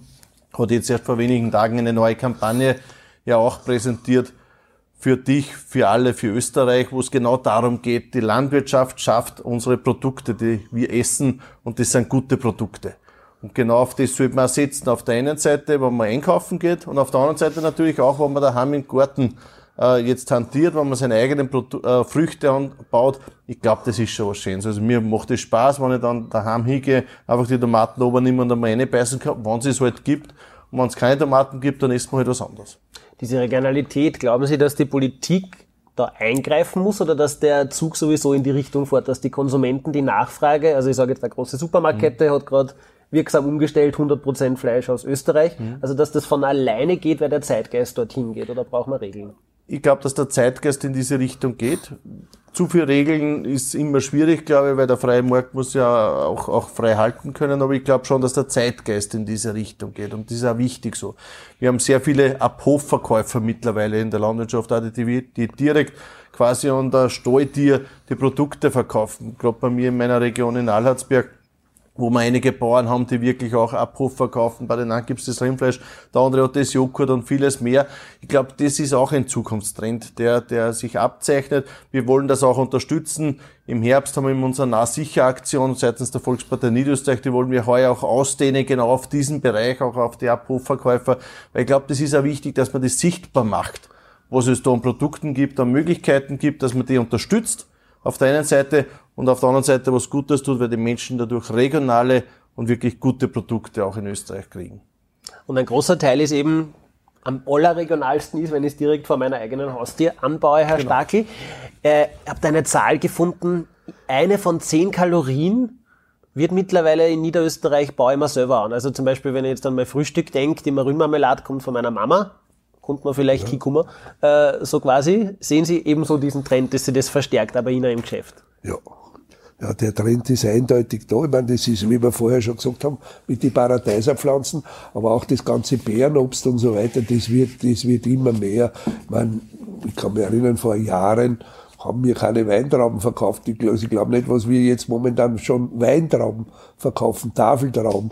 Und es wird mehr. Und, und vor allem glaube ich auch in schlechten Zeiten, sprich jetzt wieder Corona, gehen die Leute auch wieder mehr zurück, mhm. äh, um sich selber zu versorgen und um, um, um selber äh, ihre Lebensmittel in ihrem Garten zu machen.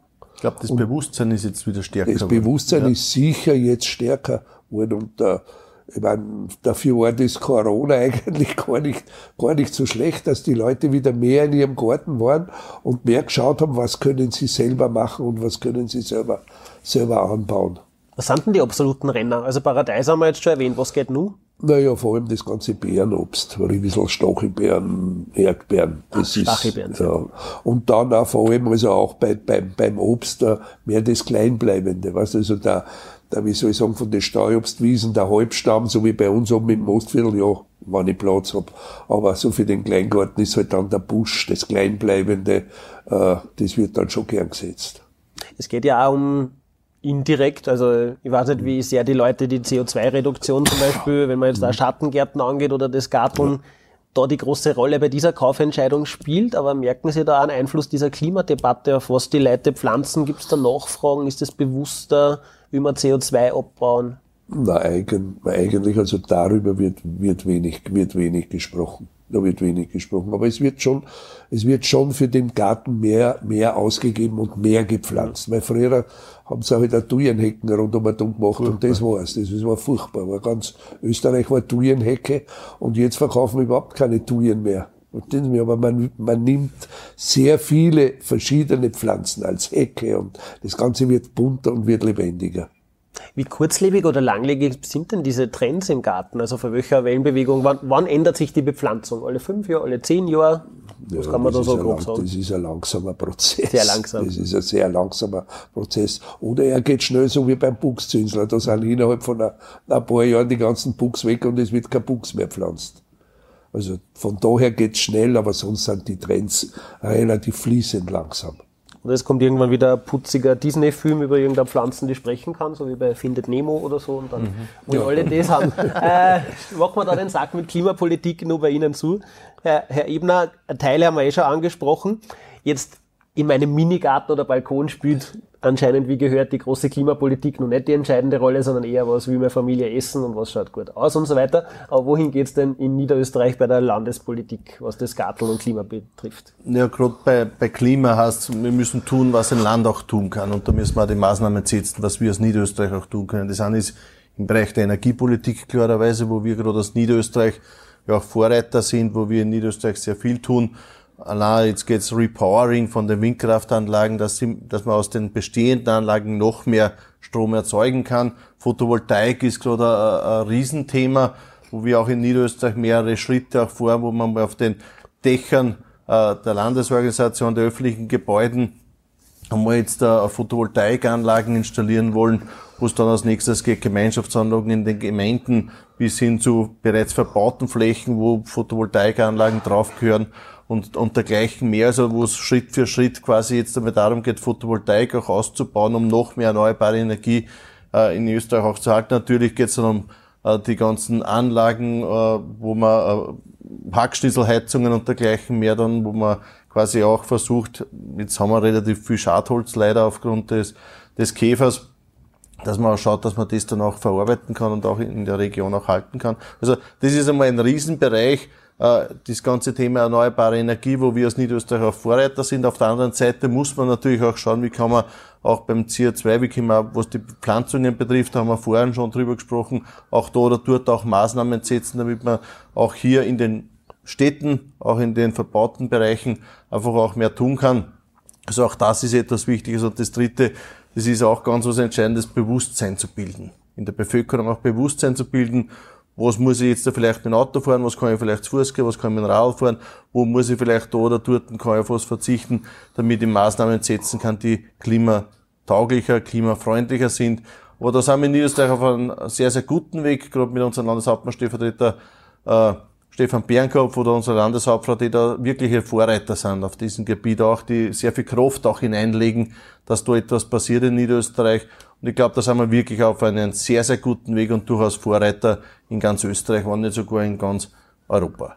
Dann haben wir bis jetzt eine sehr große Klammer ums hm. Thema Politik und Garten gemacht. Meine Herren, bereiten Sie sich vor, denn bis jetzt waren meine Fragen. Jetzt widmen wir uns der Online-Gemeinde. Sie sind dran, Ihre Kommentare und Mails. Ähm, allerdings, wir haben uns eine sehr angenehme weibliche Stimme ausgesucht, die jetzt das Feedback unserer Zuschauer vortragen wird. Darf ich um die erste Frage bitten?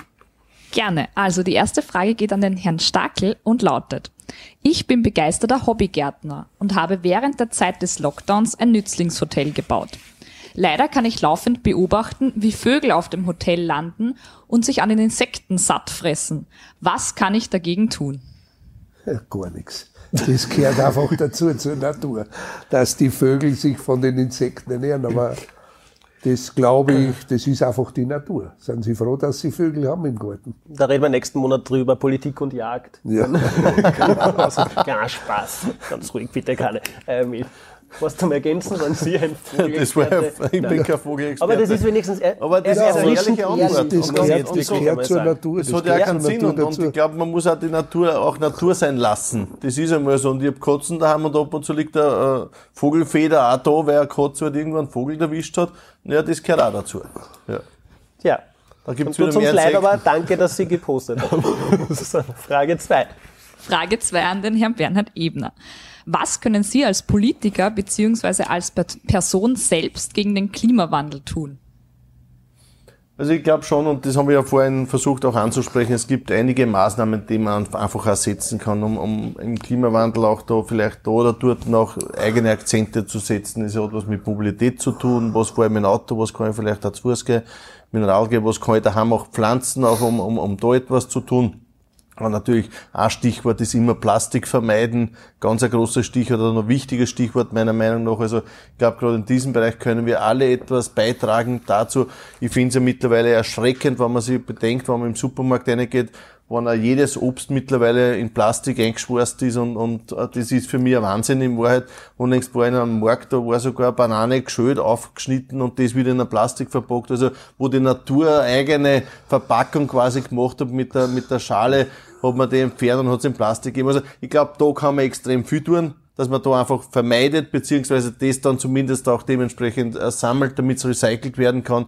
Also es gibt vieles, was man beitragen kann und äh, was natürlich auch ich versuche beizutragen. Und das fragen wir den Herrn Stackel aus. Was machen Sie als Privatmensch? Also Sie haben ja das Glück, Ihr Geschäftsmodell erzeugt viel Sauerstoff. Ja. Also die Pflanzen okay. sind von Haus aus gut, aber was machen Sie privat auch, um äh, was fürs Klima zu tun?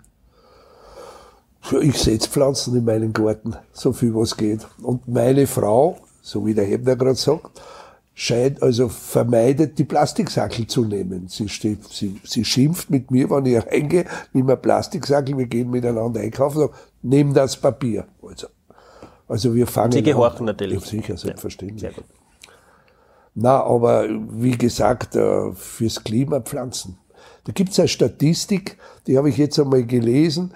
Wenn man auf der ganzen Welt alle Brachflächen, Flächen, die nutzlos sind, wenn wir die bepflanzen, haben wir das ganze Problem mit der Klimaerwärmung und mit CO2 haben wir nicht. Also, wenn wir jetzt, irgendwann müssen wir mal anfangen damit. Wir müssen nicht alles bepflanzen, aber man sollte damit anfangen. Ich glaube, es, diese kleinen Anfänge merkt man eh überall. Was der Herr jetzt sagt, ist dieser, man hat halt das Gefühl, der ganz große Schritt ist noch nicht da. Also ich, so, ich habe es ja vorher schon gesagt, also ein Baum schafft ja extrem vieles, auch was, was, was die Klimaerwärmung betrifft. Nicht? Ein natürlicher Schatten ist einfach etwas ganz Besonderes und wir wissen ja, dass man in Städten, da gibt es ja die Studien darüber, bis zu 4, 5 Grad sogar die Temperatur in der Stadt im Hochsommer senken kann, wenn es eine dementsprechende Begrünung und dementsprechende natürliche Schatten gibt. Und ich glaube, das ist auch was Wichtiges, dass man dort da Pflanzen setzt, dass man die Pflanzen, es gibt ja auch die Bäume-Kataster und dergleichen mehr jetzt mittlerweile in den Städten, wo man wirklich sagt, welche Bäume, wie sind die beieinander, welche muss man vielleicht wie behandeln auch, aber vor allem keine Bäume wegzuschneiden, in, gerade in, in den Städten. Das ist, glaube ich, ganz was Wichtiges und ich glaube, da gibt es sehr, sehr viele Kommunen, die mittlerweile auf das richtig achten. Haben wir noch eine Frage? Natürlich, wir haben wieder eine Frage an den Herrn Stakel. Und zwar geht es diesmal darum, es fällt mir oft schwer, in den Sommermonaten mit dem Gießen nachzukommen, beziehungsweise habe ich die Angst, etwas falsch zu machen. Wie gieße ich meine verschiedenen Blumen über die Sommermonate hinweg richtig? Und sagen Sie jetzt nicht auf Regen warten. Das ist eine konkrete Frage. Wir brauchen konkrete Nein, also konkret, man, man muss einmal, man muss einmal ein bisschen das beobachten. Natürlich, wenn es tagelang heiß ist, muss ich ein bisschen mehr gießen und äh, wenn es regnet, brauche ich weniger. Aber wichtig ist also auch bei den Blumen meistens gießen von unten und nicht über die Blüten drüber. Bei den Rosen vor allem, weil dann bleibt die Rosen gesund, wenn die von unten äh, äh, Wasser kriegen. Und, und auch bei den Sommerblumen wichtig ist immer von unten. Und besser ist, wenn sie äh, Regenwasser nehmen. Und besser ist, wenn das Wasser auch nicht direkt von der Wasserleitung ist und eiskalt ist. Aber man muss doch ein bisschen, wie soll ich sagen, man muss die Natur ein bisschen beobachten. Also bei Sonnenschein ein bisschen mehr und bei Regen also weniger. Also eigentlich, es klingt so einfach. Also alles, was Sie sagen, klingt so einfach und so logisch. Nur leider weiß ich aus eigener Erfahrung, dass Pflanzen nicht so gut darauf reagieren, wenn äh, Also ich bin das ein mache. notorischer Vielgießer. Also bei mir, Das war schlecht, oder? Gerade was die, was die Pflanzen im Haus betrifft, die alle regelmäßig ab. Ja, Also, nein, man muss, Sie, man muss den, man muss einmal wissen, was für einen Boden haben. Wenn Sie einen Lehmboden, ich glaube in Hollandsberg ist ein sehr Ja, ja. lehmiger Boden, Ja. da muss ich weniger gießen. Aber wenn man dann unten bei der Ips, zum Beispiel beim Herrn Sobotka, dort ist es sehr steinig, der kann wieder mehr gießen, weil das Wasser gleich wieder wegrinnt. Also man muss schon ein bisschen wissen, welchen Boden habe ich zu Hause und nach dem muss man sie richten. Am wenigsten Fälle können sie machen bei einem Sandboden, dann können sie gießen und da ersauft die Pflanzen nicht. Und Lehmboden bei uns um, äh, im, im Mostviertel haben wir oft das Problem mit Lehmboden, dann, dann, dann braucht die Pflanze weniger Wasser, weil das Wasser steht und es dauert länger, bis das weg ist. Also ein bisschen mit der Natur mitfühlen. Also es geht immer ums Gefühl. Es geht immer ums Gefühl. Pflanzen sind Lebewesen. Ja. Braucht man ein bisschen ein Gespür auch dafür. habe ich gleich die nächste Frage an den Herrn Stakel, nämlich der Buchsbaumzünsler ist auch bei uns daheim ein echtes Problem. Unsere Buchsbäume leiden sehr darunter, aber Giftspritzen will ich auch nicht unbedingt. Wie bekomme ich das Problem dann wieder in den Griff? Also ich war in einem Garten und die Dame hatte einen 300 Jahre, also sie hat behauptet, 200 oder 300 Jahre ist der Buchs äh, alt und die macht es mit dem Gartenschlauch. Die sagt, wenn sie sieht, dass der Buchsbaumzünsler kommt, dann hat sie einen Schlauch mit einem Streu, mit einer Düsen und wäscht den aus und sie sagt, sonst macht sie nichts und der Buchs war wirklich gesund. Also vielleicht probieren Sie das einmal. Eine konkrete Handlungsanweisung. Noch eine Frage. Natürlich wieder eine an den Bernhard Ebner. Sie haben ja erwähnt, dass Bäume als Klimaanlage dienen und sich positiv auf das Klima auswirken. Regenwälder werden aber ohne Rücksichtnahme abgeholzt. Wie wird das von der Politik in Österreich denn gemacht, dass sowas nicht passiert? Also wir in Österreich, gerade in Niederösterreich, wir haben ja einen der größten Urwälder Europas, wenn ich an die Türnstein-Region da denke, in, in Ötscherland. Äh, dort versuchen wir auch diesen Regenwald auch zu erhalten, diesen Urwald auch zu erhalten. Aber natürlich, äh, wenn man jetzt da auf Südamerika schaut, was dort an Raubbau betrieben wird, dann ist das wirklich eine Katastrophe. Also wenn man da denkt, dass da täglich irrsinnig riesige Flächen abgeholzt werden, um, um Land zu gewinnen für Viehhaltung zum Beispiel oder einfach nur um das Holz auch zu gewinnen, dann ist das wirklich eine Katastrophe. Äh, ich denke, da muss auch politischer Druck ausgeübt werden. Das passiert zu einem gewissen Teil auch, nur das sind autonome Staaten, da kann man halt nur begrenzt auch äh, etwas tun. Ich glaube schon, dass es notwendig ist, auch hier Bewusstsein zu bilden, auch hier zu schauen, auch über die Öffentlichkeit auch, auch Druck aufzubauen, damit man das auch, soweit es halt irgendwie geht, auch, auch verhindern kann. Uns in Niederösterreich, wir haben natürlich zurzeit auch das Thema mit dem Borkenkäfer. Auch da wissen wir, dass einige Landstriche jetzt leider auch abgeholzt werden müssen, beziehungsweise durch den Käfer abgeholzt werden. Man muss das auch klar so sagen. Und da ist es wichtig, dass man wieder vernünftig aufforstet, vielleicht Mischwald ansetzt, damit man dort die Räume dann auch erhält und vor allem auch die Bäume erhält und auch die gesunde Lunge quasi Österreichs und Niederösterreichs auch erhält ich glaube, beim Klima überhaupt auf internationaler Ebene braucht mehr Mitstreiter. Ich meine, Niederösterreich ist ja federführend im Rat der Regionen in der genau. EU. Unsere genau Landeshauptfrau geht da eh voraus. Ja. Die EU hat sich selber ein Klimaprogramm verordnet mit der neuen Kommissionspräsidentin, ist halt jetzt mit Corona ein bisschen ins Hinterlangen geführt. Das heißt, sie sind aber dafür, dass die EU die geballte Macht, wenn es dann einmal da ist, auch einsetzt, um dann einmal Klartext, auch wenn freundlich, mit eben den entsprechenden Ländern zu reden, Anreize geben. Wird auch notwendig sein. Wird auch notwendig sein. Das gefällt mir sehr gut, dass Sie da so aktive Fragen schicken und da Sie die Tipps holen, sowohl von Politik und Garten. Dann machen wir gleich weiter. Eine Gartenfrage. Wir versuchen jetzt schon seit zwei Saisonen Tomatenpflanzen aufzuziehen und hoffen auf eine ertragreiche Ernte. Uns gelingt zwar, dass die Pflanze gedeiht, viele Früchte trägt sie aber nicht. Was für Fehler können wir gemacht haben?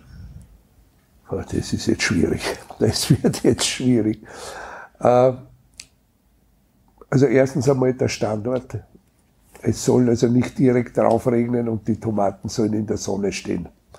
Und am, am besten ist, man hat da so ein kleines Vordach. Die meisten, die so ein kleines Vordach haben, wo das also ein bisschen geschützt in der Sonne steht, äh, die haben äh, Erfolg. Und dann oft wird auch zu viel gedüngt und zu viel bewässert. Zu, zu viel Wasser und zu viel Dünger. Also man meint es, zu gut mit den, mit den Paradeisern und das wollen sie auch nicht. Also lieber ein bisschen sparsamer, äh, glaube ich, dann haben sie mehr Erfolg. Eine also, Frage gegen Mir passt das jetzt recht gut, weil jetzt habe ich die Telefonnummer von Herrn ah. Stackel und jetzt kann ich nicht mehr auf Ferndiagnose quasi anrufen, wenn ich im Garten was brauche. Sie haben sicher ein Smartphone, das kann man blockieren, ah, jetzt sage ich noch. äh, eine Frage ginge sich noch aus. Ja, und zwar, das ist auch die letzte, nämlich wieder eine an den Herrn Stackel. Eine Frage zu den Rosenstöcken einer Dame. Heuer Schauen wirkt es, als ob es ein extremes Läusejahr ist. Die üblichen Hilfsmittel wie Kernseife in lauwarmem Wasser nützen so gut wie nichts. Welche Alternativen gibt es, um die unerwünschten Tierchen loszuwerden? Bin ich gespannt, weil das Problem habe ich auch daheim. ja, jetzt ist es aber schwierig. Weil jetzt, ich war also bei der Seife geblieben. Ja. Naja, vielleicht muss man die Intervalle da mit der Seife, man muss das öfters machen. Öfters hintereinander machen. Aber vor allem die Läuse sind jetzt heuer, glaube ich schon, weil es also relativ viel regnet. Und äh, man muss die Rosen vielleicht ein bisschen weiter, jetzt wenn sie schon setzen, stehen, kann man das nicht mehr machen, wenn man in Zukunft Rosen setzt, ein bisschen luftiger setzen, also ein bisschen mehr Luft dazukommt. Und äh, ja, also die, es gibt schon äh, ein bisschen giftigere Sachen, also auch von Neem und so weiter. Man kann schon was spritzen, aber da ist am besten, sie lassen sich beraten, was da genau gibt. Aber zuerst würde ich das schon mit der Biologie, mit der Kernseife und so weiter probieren. Haben Sie das schon probiert? Oder? Nein, habe ich noch nicht. Aber werde ich jetzt einmal probieren. Ja. ja. Fangen wir da mal an. Also beim Milch, ich glaube, an, Milch und so, dann das zu, probieren. Ja, 1 zu 10. 1 zu 10. 1 zu 10 muss ich die, die, die Seife mischen und, und dann geht das. Super. Ein bisschen Spiritus kann man dazugeben. Okay. Aber nicht zu viel. Zu viel. Vorsichtig. Immer mit Spiritus. So, vielen Dank, dass Sie auch mitdiskutiert haben. Das heißt, jetzt kommt noch eine Abschlussfrage von mir an Sie beide. Ich fange mit Ihnen an, Herr Stakel. Sie sind zwar eh schon im Fernsehen, aber hier mal ein anderer Kanal und ganz speziell für Niederösterreich. Was möchten Sie denn allen, was wollten Sie allen hobbybegeisterten Niederösterreichern und Niederösterreicherinnen schon immer mit auf den Weg geben? Ein Appell. Was soll man machen? Was soll man nicht machen? Wie geht's uns besser? Wie geht's den Pflanzen besser? Also uns geht's sicher besser, wenn wir mehr Pflanzen setzen. Das ist wieder das, das Gleiche. Und äh, sie sollen sich auch nicht fürchten vom, äh, vom Pflanzensetzen. Verstehen Sie? Und sie sollen sich auch nicht fürchten, dass ein Baum ein Laub gibt. Das ist einmal, das Laub ist herunten, dieses Thema habe ich immer wieder. Ja, was tue ich denn mit dem Laub? Ja, das rahme ich halt zusammen. Dann gebe ich es weg, dann habe ich wieder einen schönen Kompost. Also ich glaube, ein Appell an alle, setzen Sie mehr Pflanzen. Das ist, glaube ich, das Wichtigste. Einfach, aber wirksam. Und Herr Ebner, äh, ich habe jetzt nur mal nachgeschaut, 15.000 Gärten tragen die Natur im Garten Mhm. Plakette in Niederösterreich und 98 Schaugärten haben wir, glaube ich. Knapp, Knapp 100, ja. Knapp unter 100. Ähm, das Land hat also viele erfolgreiche Initiativen gemacht, ganz speziell diese beiden eben, Natur im Garten und Schaugärten. Wird es da noch weitere geben? Wie wird das in Zukunft sein? Wird das Land weiterhin auf Garten setzen?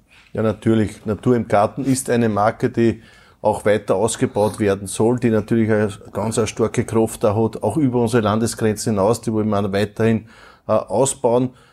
Wir haben die Gartentullen, die weiterhin ein Tourismusmagnet bleiben soll und auch bleiben wird. Auch dort gibt es neue Überlegungen, neue äh, Möglichkeiten, auch baulich etwas zu verändern, dass man noch mehr Besucher auch anlockt, damit auch das äh, noch besser funktionieren kann dann vor Ort.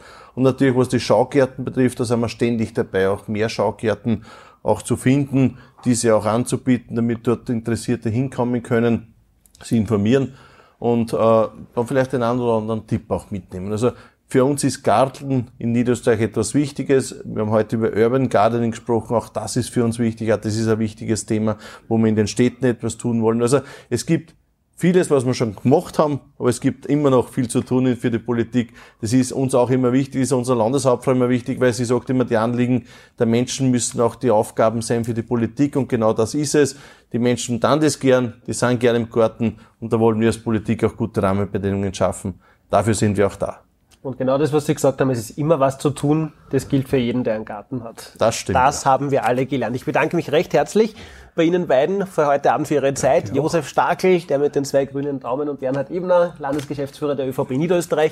Und ich bedanke mich ganz herzlich bei Ihnen fürs Mitdiskutieren, fürs Zuschauen, dass Sie Ihr drittes Bier gemeinsam mit uns über eine Stunde getrunken haben. Ähm, vielleicht sehen wir uns irgendwann wieder an dieser Stelle. Politik und Fragezeichen geht auf jeden Fall weiter. Und ich kann Ihnen nur raten, wenn Sie einen Garten haben, Sommer ist da, es wird warm, hackeln's, wenn es kalt ist, in der Früh oder am Abend. Am Wochenende grillen und machen Sie sich den Garten für sich und Ihre Familie genauso, wie Sie es haben wollen. Und dann werden Sie lange Zeit Freude daran haben. Vielen Dank und einen schönen Abend. Ciao. Dankeschön. Danke.